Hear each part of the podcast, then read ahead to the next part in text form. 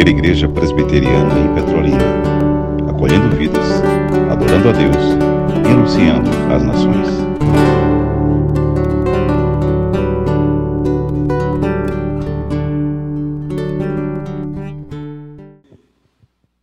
Amém, amém. Uma na oração da nossa irmã, ela fez uma expressão verdadeira. Deus quer fazer a obra.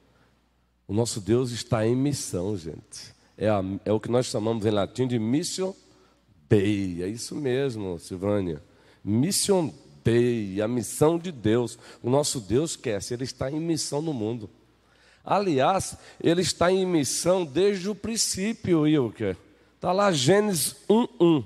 No princípio criou Deus os céus e a terra. Carinhosamente Lu é assim que a amada dele o chama. Lu. Ele está em missão.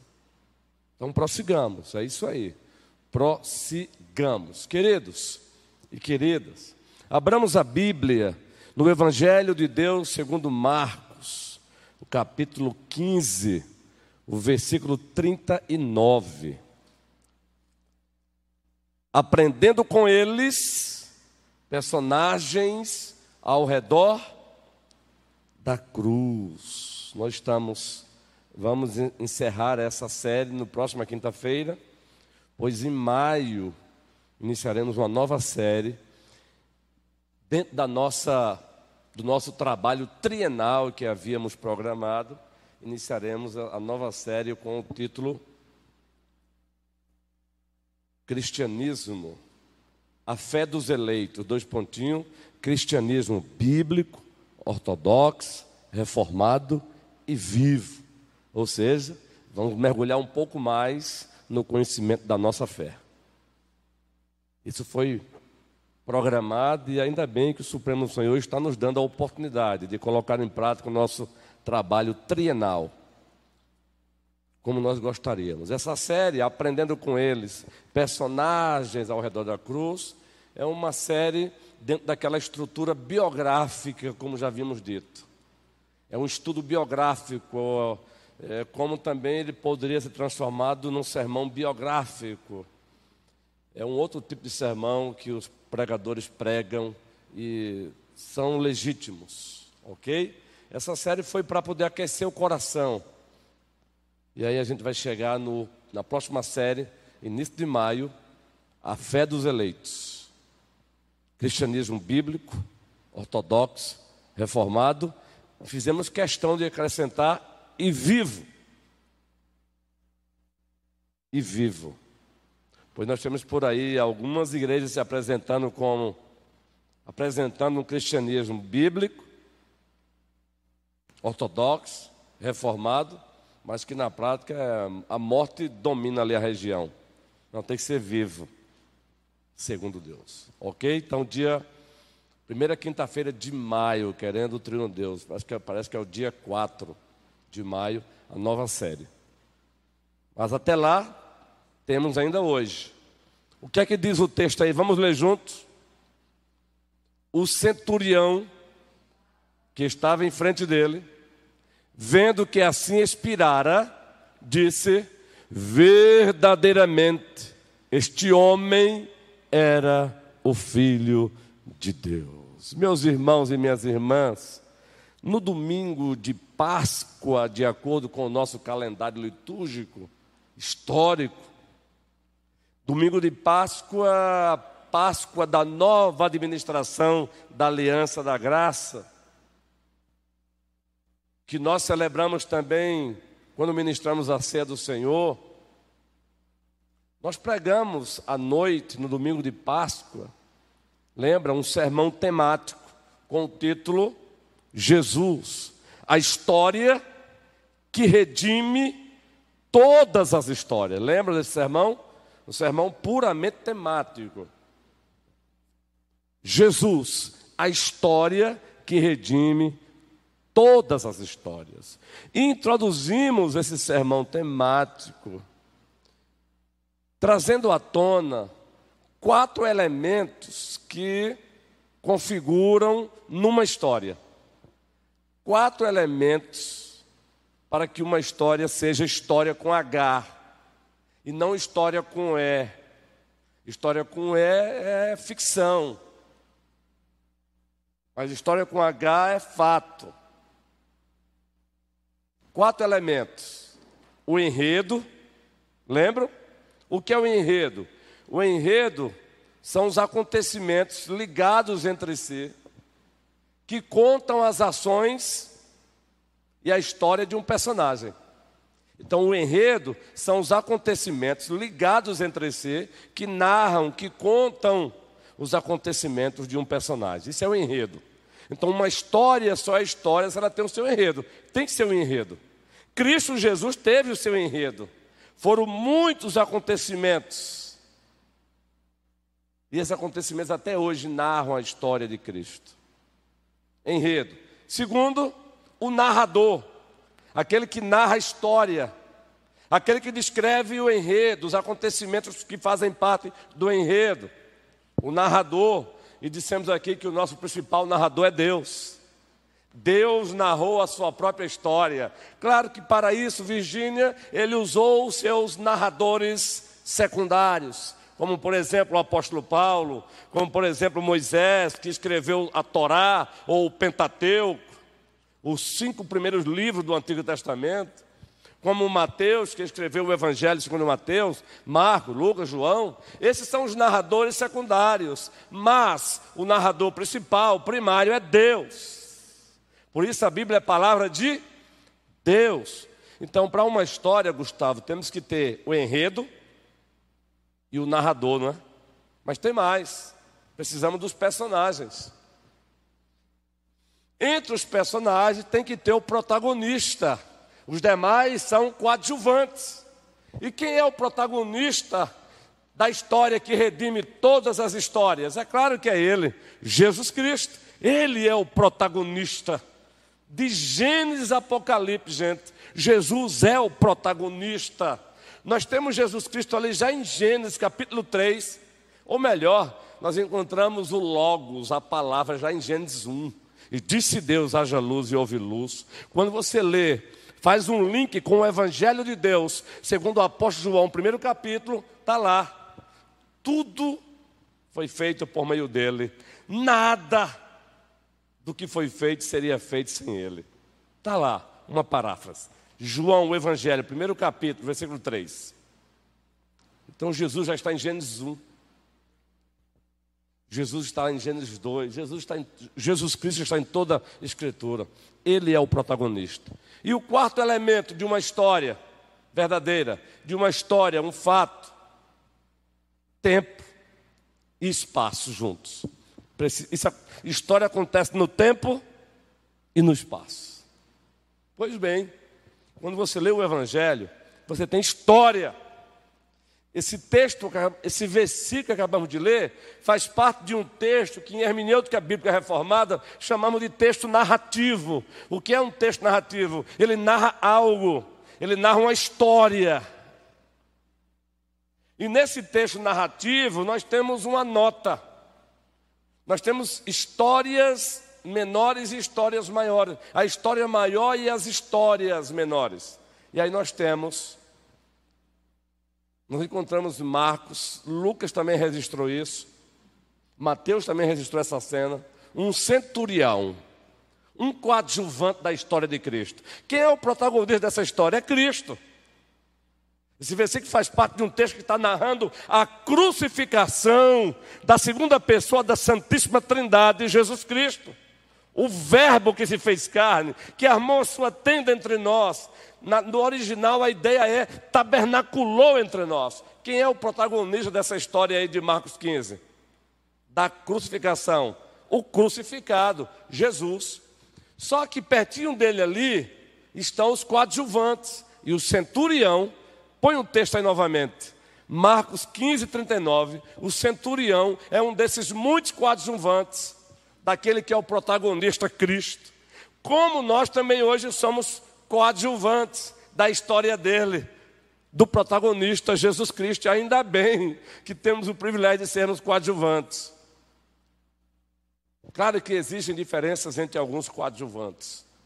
Judas foi coadjuvante, mas por não ter se arrependido, um coadjuvante que vai para o inferno.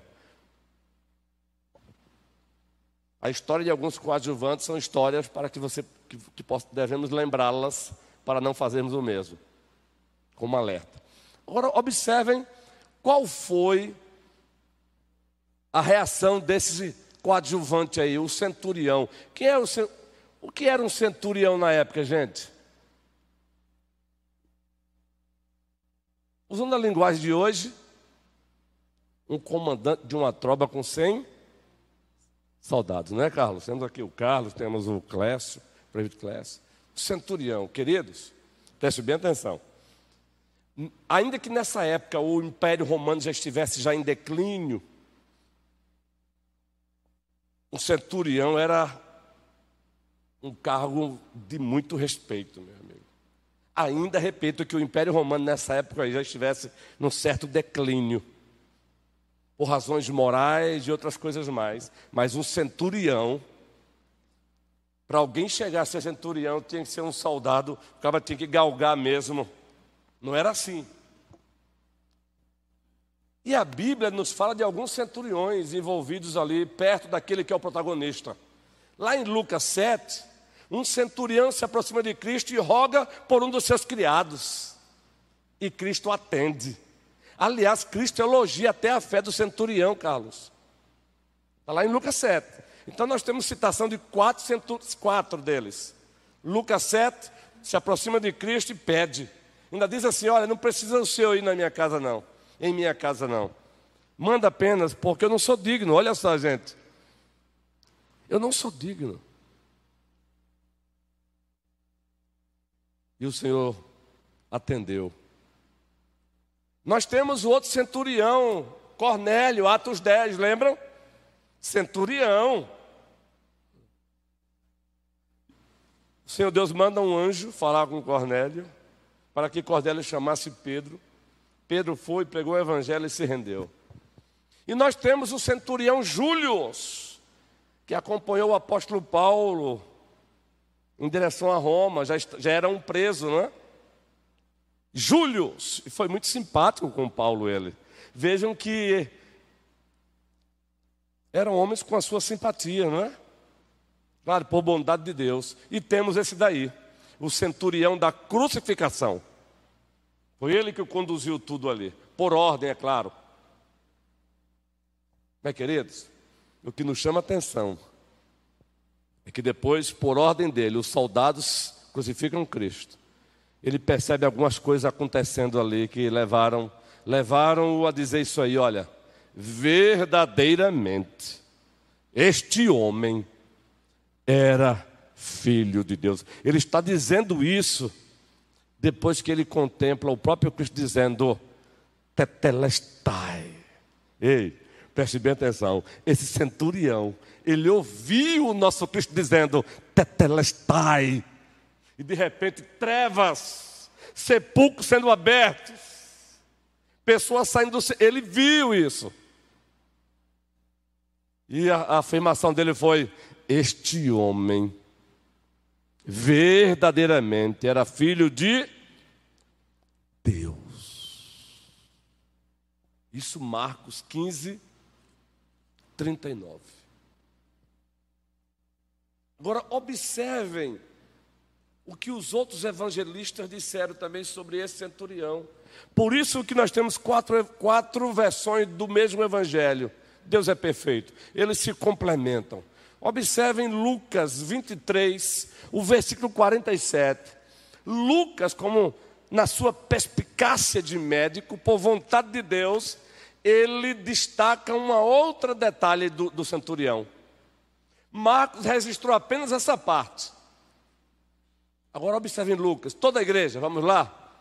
Vendo o centurião o que tinha acontecido, Gente, deu glória a Deus, dizendo: verdadeiramente este homem era justo. Verdadeiramente este homem era justo. Se você ler Mateus 27, Mateus também registra. Vejam, Todos os evangelistas registram essa cena do centurião. Verdadeiramente. William Hendricks é um dos comentaristas do Novo Testamento muito respeitado no Brasil. Aliás, ele não é brasileiro, mas os seus comentários do Novo Testamento, todos eles foram traduzidos para o português. Ele só não completou a série porque ele morreu antes. Então, por exemplo, Apocalipse, quem, quem escreveu o comentário para fechar a série foi Simon Kistemack. Mas boa parte, os evangelhos, Atos, boa parte foi William Hendricks comentando o Evangelho de Marcos, comentando essa cena, ele diz o seguinte: Não sabemos se verdadeiramente esse homem, não podemos afirmar se a partir daí ele se tornou um cristão ou não. A Bíblia não diz nada, só diz que ele, por exemplo, Lucas diz que ele glorificou a Deus e disse: verdadeiramente esse homem era filho de Deus. William Hendricks, no seu comentário de Marcos, diz que a tradição, a tradição cristã, diz que ele se tornou um cristão, esse centurião. É porque a Bíblia se cala, né? A Bíblia só diz que ele deu glória a Deus por ter contemplando aquilo tudo. Diz que ele disse: verdadeiramente este homem era filho de Deus. Então, William Hendricks resiste que a tradição diz que ele se tornou cristão. Já o James Houston, que é o autor da trilogia Personagens ao redor da cruz, Personagens ao redor da manjedoura e Personagens ao redor da igreja, ele prefere ficar no não sei. Se bem que o texto dá pista, não dá? Deu glória a Deus, Lucas 23. Em Marcos, Verdadeiramente esse era filho de Deus. Agora, meus irmãos, um dia saberemos, quando todos nós estivermos diante de Deus. O que queremos, onde queremos chegar, trazendo à tona esses detalhes de um centurião que recebeu a ordem para colocar os seus soldados a serviço da crucificação de Cristo. E depois que tudo acontece, ele decide, ele glorifica a Deus e diz verdadeiramente: este homem era filho de Deus. Onde queremos chegar? Trazendo à tona essa, esse personagem, esse coadjuvante.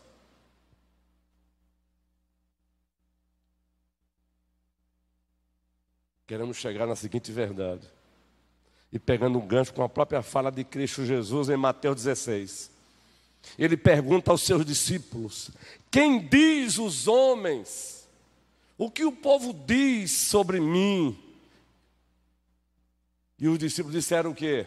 Olha, uns dizem que o Senhor é Elias, Jeremias, João Batista, outros dizem que o Senhor, o Senhor é algum dos profetas. Está lá, Mateus 16, aquele texto clássico a partir do qual há uma discussão entre a igreja romana e a igreja cristã sobre a questão quem de fato é a pedra da igreja.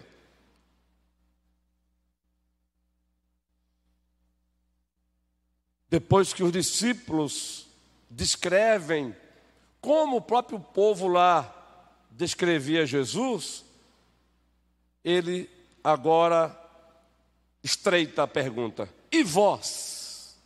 Quem dizeis que eu sou? Agora eu quero saber de vocês, como vocês me enxergam, como vocês me veem, quem eu sou para vocês. O povo, vocês já sabem, como é que o povo me enxerga. Agora eu quero saber de vocês, como vocês me enxergam. Sabe por que ele fez essa pergunta? Porque o destino de cada um deles estava condicionado a isso. Admirar Jesus apenas como mais um profeta, como Jeremias, não vai levar ninguém para os céus. Admirar Jesus apenas como mais um profeta, como Elias, não vai levar ninguém para os céus.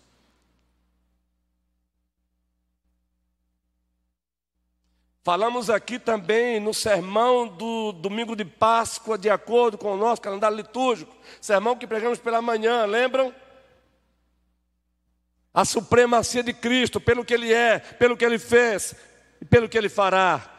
E o texto foi Colossenses, primeiro capítulo. E nós introduzimos o sermão evocando, trazendo à tona o trilema de C.S. Lewis. Lembram?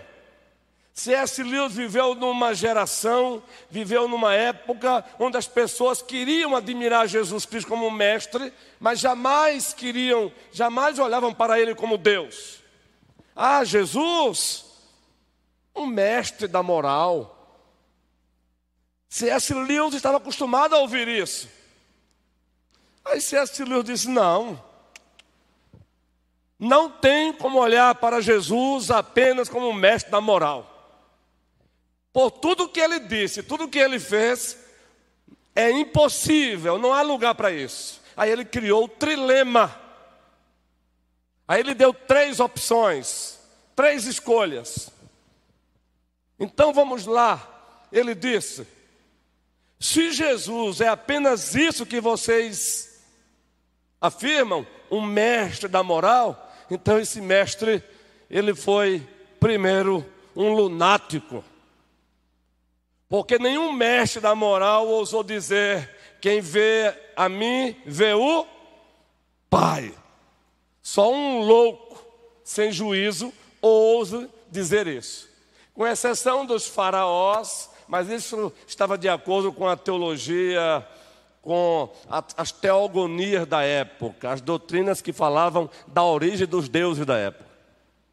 Mas um mestre da moralidade já pensou se aparecesse hoje Augusto Cury por aí, que é um autor muito lido, inclusive eu leio, porque toda verdade é verdade de Deus e eu faço questão de filtrá-las pelo crivo da Escritura. A Escritura é o nosso filtro absoluto. E eu leio Augusto Cury. Isso, a tese, essas lentes, a tese dele, inteligência multifocal, é fantástica. É fantástica. Mas imagine agora Augusto Cury, que é tido como mestre da sabedoria popular, aparecesse dizendo por aí: quem vê a mim, vê o Pai. Você diria o que dele? Um maluco. Pode levá-lo para o manicômio. E Jesus disse: quem vê a mim, vê o Pai. Então. Lewis disse: não dá para você olhar para ele só como mestre, não. Porque se você enxergá-lo apenas como mestre, esse mestre foi um lunático,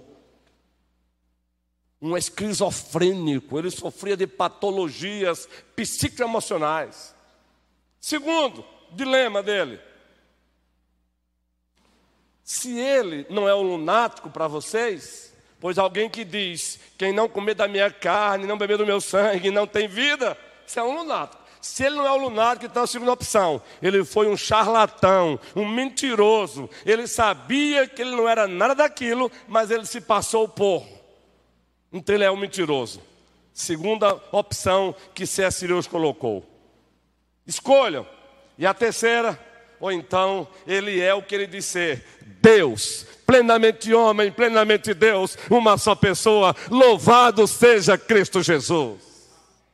Não tem como escapar. Ou você olha para Cristo como aquele que é plenamente Deus, plenamente homem, numa só pessoa, ou então ele é um mentiroso ou ele é um lunático. Mas o nosso Senhor Jesus nem é um lunático, nem é um mentiroso. Ele é o Logo de Deus, o Verbo de Deus. No princípio era o Verbo, o Verbo estava com Deus, o Verbo era Deus. Versículo 14: E o Verbo se fez carne e habitou entre nós. Vimos a sua glória, glória como do unigênito do Pai.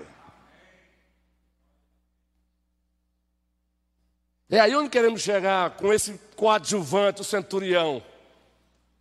Importa sim, o teu destino está condicionado a como você enxerga Jesus. Quem é Jesus para você? O centurião, em Lucas 23, diz: Deu glória a Deus e desse verdadeiramente justo. Marcos registra um outro detalhe. Esse verdadeiramente era filho de Deus. Depois de tudo que ele viu. E você? Ah, pastor, o que é isso? É. Cristo perguntou aos seus próprios discípulos: e, e vós, quem dizes que eu sou? Eu preciso perguntar para mim mesmo. Para que eu possa também dizer para o outro, para que eu possa falar para o outro, eu preciso dizer para mim mesmo quem Jesus é para mim. Para mim, quem é Jesus? Só assim eu poderei dizer para Eva: Quem é Jesus para mim? Quem é Jesus Cristo para você, Luiz Ronilson? Aí Pedro aparece como representante do colégio apostólico. O Senhor Deus sempre levantou o líder entre os líderes. Isso é Bíblia, viu? O líder entre, entre os líderes. É por isso que na igreja preteriana tem um ministro da palavra. O docente é o líder entre os líderes. É por isso que ele se dirige à igreja em Éfeso, ao anjo da igreja em Éfeso. Ali é o líder entre os líderes. 1 Timóteo 5,17, o docente, aquele que se dedica na palavra.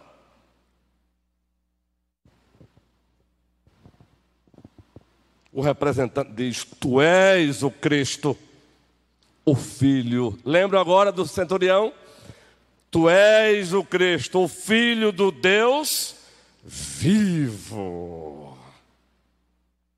Aí, dona Cida querida, a senhora já é nossa, viu? Esqueça Campina Grande, Campina Grande é só para passear, porque a senhora é daqui. A senhora é petrolinense, é do Vale e logo, logo ia dar primeira. Logo, logo não, já é. Tu és o Cristo, filho do Deus vivo. Agora observe a resposta de Cristo. Bem-aventurado é Simão Bajona. A palavra bem-aventurado no original traz a ideia de tu és um abençoado de Deus tu foste contemplado, querido, vai para além do que nós falamos, é uma pessoa feliz, vai para além disso. Tu és um objeto da bênção de Deus, tu és um objeto do shalom de Deus, porque não foi carne e sangue que tu revelaram, mas o meu Pai que está nos céus. Então tu és um abençoado. Ei, se fosse pregar um sermão aqui sobre características de um ser humano abençoado, eu pegaria esse texto também. Está vendo, Juan? Como a ideia central de um texto não tira de mim a liberdade de pregar as ideias subordinadas. Vai guardando aí, viu? Todo texto tem uma ideia central. Mas não pense que você só está pregando o texto se pregar a ideia central. Você pode um dia pregar a ideia central do texto e depois passar um mês pregando as ideias subordinadas. Isso é hermenêutica, viu, guerreiro? E homilética bíblica reformada. Eu cito Juan porque ele já demonstrou o desejo, o desejo, o desejo, quem sabe na hora certa ir para o seminário. Aguarde aí, estamos de olho. Abençoado.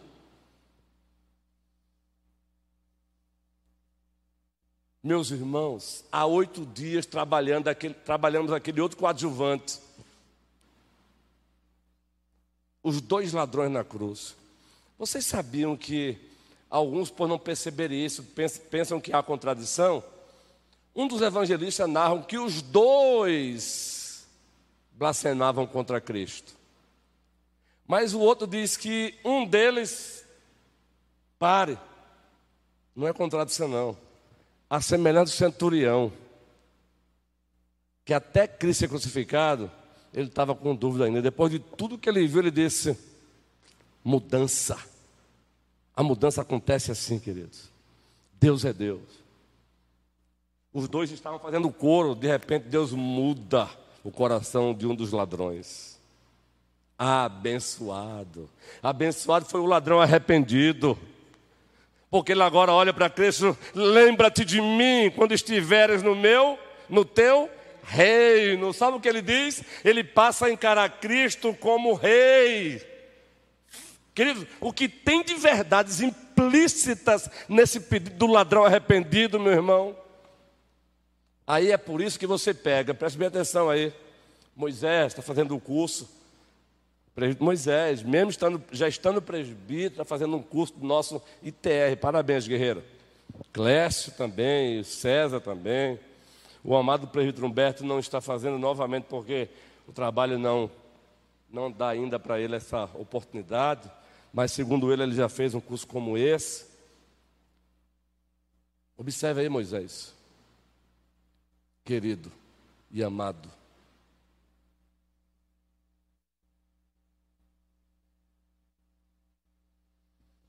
Abençoado. Abençoado.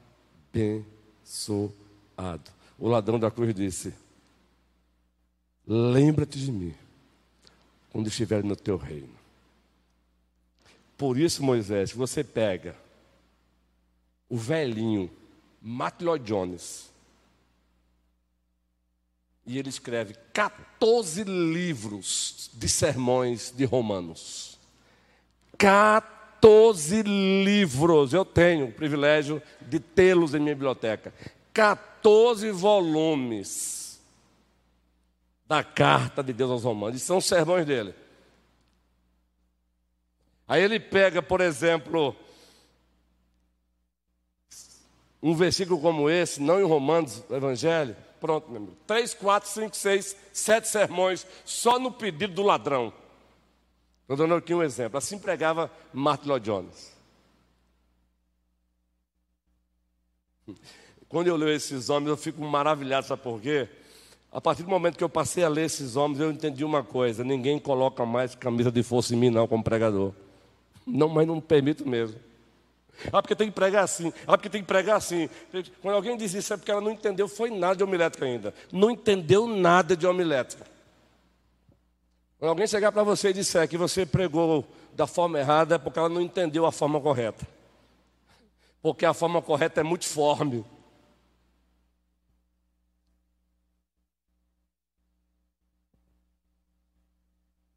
Quem é Jesus para você? Quem é Jesus para você? Eva querida, ovelha amada do Senhor. Lá em Marcos 7, o narrador também narra outros personagens ao redor da cruz. Claro que ao redor da cruz, no sentido de estavam ali os discípulos no mesmo barco com os seus discípulos. Jesus no mesmo, barco com seus discípulos. O barquinho começa a ser varrido pelas ondas bravias do mar. E os discípulos perguntam: Quem está dormindo na proa do barco? O barco está ali, ó, varrido pelas ondas bravias do mar. E quem está dormindo na proa, Elaine? Jesus. Aquele que estava lá em Gênesis. Haja luz e houve luz. Estava lá na proa, dormindo. E os discípulos e Marcos registra. E tem até um cântico, um hino nosso com esse, com esse texto. Senhor, não se te dá que morramos, porque ele estava dormindo. Queridos. Aí ele se levanta e diz: Homens de pequena fé. Você não vê Cristo se levantando. O que foi? Pega a corda. Homem de pequena fé, serenidade. Aquieta-te vento, aquieta-te mar. Em seguida quer-se a bonança. Mas o que nos chama a atenção, olha aí, um outro ponto para um sermão temático aí, Juan. Quem é este? Os próprios discípulos perguntam. Os próprios discípulos que estavam caminhando com ele ali no dia a dia perguntam: Quem é este? Hernando Dias Lopes tem um sermão dele que ele passa o sermão quase que todinho só respondendo quem é este. Por isso que ele é chamado pelo Arival de o príncipe dos pregadores, porque é mesmo, meu irmãozinho. Quando o assunto é pregador, Hernandes é o príncipe no Brasil mesmo. Para a glória de Deus. A quem muito se deu, muito será cobrado. Deus vai cobrar dele, mas é um príncipe mesmo, irmãozinho. Deus seja louvado. Quem é este? que os, os ventos lhe obedecem. O centurião disse: verdadeiramente filho de Deus. Quem é Jesus para você? Quem é Jesus para mim? Precisamos responder essa pergunta todo dia. Ao sair de casa, ao voltar para casa, precisamos responder essa pergunta diante dos desafios, das tentações, das intempéries. Precisamos dizer, responder essa pergunta quando estamos no, no meio do mar revolto.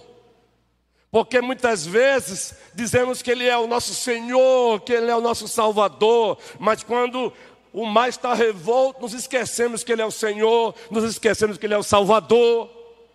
Quando alguém tenta nos comprar com seus tapinhas, nos esquecemos que Ele é o dono de tudo. Responder a essa pergunta é crucial todo dia. Nabucodonosor chama Sadraque, Mesaque, Abednego e diz: Eu fiquei sabendo que vocês não se dobraram diante da minha estátua quando a trombeta foi tocada. Pois elas tocarão novamente, eu exijo que vocês se prostrem, do contrário, eu os lançarei numa fornalha, diz o texto, aquecida sete vezes mais. Observe aí agora, eles dizem o que? Fique sabendo, ó rei Nabucodonosor. Fique sabendo, ó rei. Não foi nem Nabucodonosor, não, né? Foi? Fique sabendo que se ele quiser, ele pode nos, se o nosso Deus quiser, ele pode nos livrar. Mas, se ele não quiser, nós não vamos nos dobrar diante da tua estátua. Em outras palavras, Ele é o nosso Deus, nos livrando ou não disso aí. Ele é o nosso Deus. Entende agora, querido? Ter compromisso com Deus só quando as coisas vão bem é massa e é legal. Eu quero ver ter compromisso com Deus quando, em virtude de fazer a vontade de Deus, você é colocado na parede.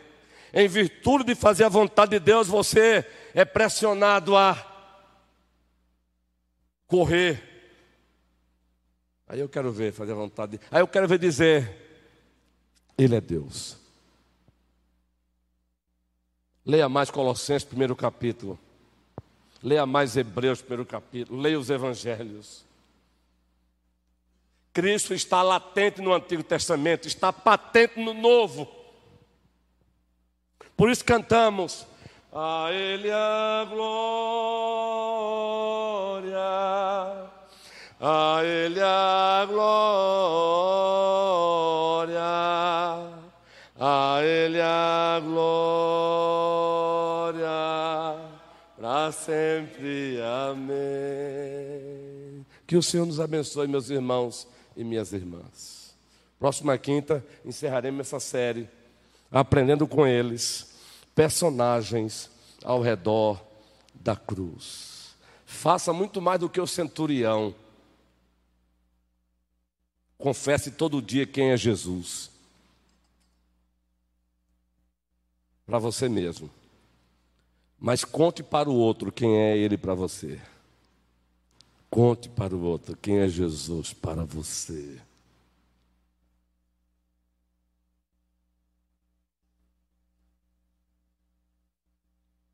Espúgio, príncipe dos pregadores da sua época, respeitado por presbiterianos, anglicanos. Sofreu muito no ministério. Só para vocês terem uma ideia, eu tenho uma biografia dele. Ele era chamado pelos arminianos, os arminianos chamavam ele de hipercalvinista. E os hipercalvinistas chamavam ele de arminiano. Pobre coitado. Como, vê só, presbítero César, presbítero, os hipercalvinistas chamavam Espúgio de arminiano. E os arminianos chamavam Espúgio de hipercalvinista. Agora, qual, qual a razão disso? Equilíbrio. Ele era um pastor biblicamente equilibrado. E um pastor biblicamente equilibrado, ele vai ser chamado pelos hipercalvinistas de arminiano e vai ser chamado pelos arminianos de hipercalvinista. O que importa é agradar a Deus. Foi nessa, nessa conjuntura toda, e ele morreu com uma grande doença nos seus rins, viu? Morreu quase que solitário, saibam disso, viu? Morreu. Abandonado até por alguns colegas de ministério dele, porque ele enfrentou batalhas na sua denominação, denominação na época batalhas para preservá-la na verdade. E até alguns dos seus amigos, na hora da batalha, deram uma de eu não estou vendo, eu não estou enxergando. É nessa conjuntura toda que ele diz assim: essa afirmação é dele. Para um verdadeiro pastor, nunca faltará um rebanho. Aleluia. Ah, queridos, como a primeira vez que eu li esse, essa, a biogra, os livros de Espúrio, não me esqueça dessa afirmação. Para um verdadeiro pastor Abraão, nunca faltará um rebanho que queira ser pastoreado. Nunca. Por isso tem que confiar no dono da igreja. E só tem um que pode ser apresentado como dono da igreja: Jesus Cristo. Nome bom, doce a fé, a esperança do porvir. Aleluia.